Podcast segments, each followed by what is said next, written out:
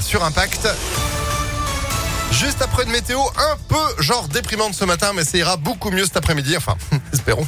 Le point complet sur la météo de ce vendredi, de ce week-end, c'est après l'info de Sandrine Ollier. Bonjour. Bonjour Phil, bonjour à tous. À la une, la métropole de Lyon va mesurer la radioactivité dans l'air. Elle a voté une subvention de 146 000 euros pour s'équiper de détecteurs de sondes à rayons gamma seront installés à Mézieux et Givors, près des centrales nucléaires du Bugey et de Saint-Alban. Mais cette dépense ne fait pas l'unanimité. Euh, certains défenseurs du nucléaire rappellent qu'il existe déjà une surveillance de la radioactivité assurée par l'État. Les élus écologistes trouvent au contraire que les informations manquent. Euh, Pierre Artanaz est le vice-président de la métropole chargé de l'environnement et de la prévention des risques. Il s'agit d'après lui d'être encore plus vigilant comme pour la pollution de l'air et de l'eau. Paradoxalement, il n'y avait rien sur la radioactivité alors qu'on est dans une région qui est particulièrement concernés hein, par ce risque-là. L'avantage de passer par un système indépendant, c'est d'avoir l'information en direct, alors que l'information qui est délivrée par les services euh, de l'État arrive deux jours après. Et on sait que le temps est compté en cas d'accident. Il faut aller le plus vite possible, même si on est persuadé qu'on a la meilleure centrale nucléaire et les plus sûres du monde. Tchernobyl euh, et d'autres incidents nous rappellent qu'un accident peut avoir lieu très loin et nous amener malheureusement des rayonnements euh, radioactifs. Et le premier détecteur de radioactivité sera installé d'ici à février dans l'Est lyonnais. Le deuxième fonctionnera dès l'année prochaine.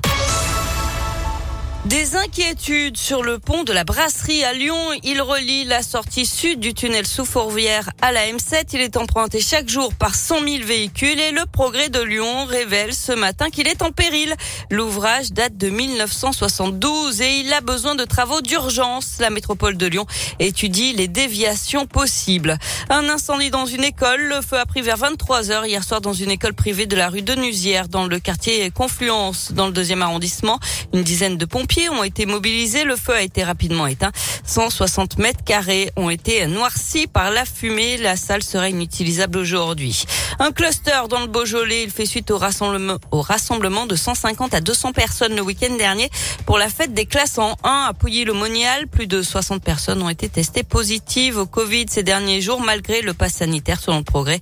Deux classes ont dû fermer.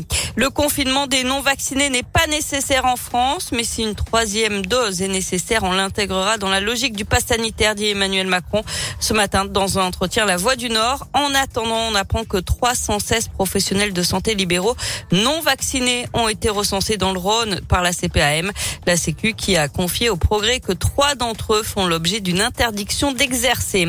À vous de baptiser le futur bus à haut niveau de service. La ligne par Dieu 7 chemins qui passe par Villeurbanne, Bron et Vaux-en-Velin cherche un nom. Pour participer, rendez-vous sur le site Destination 2026 jusqu'au 17 décembre. On passe au sport. Il y a du basket aujourd'hui. Ce nouveau gros match pour l'Asvel. Les Villeurbanais reçoivent Barcelone ce soir à 21h à l'Astrobal en Euroleague. Et puis en foot, l'ouverture de la 14e journée de Ligue 1. Monaco reçoit Lille à 21h ce soir.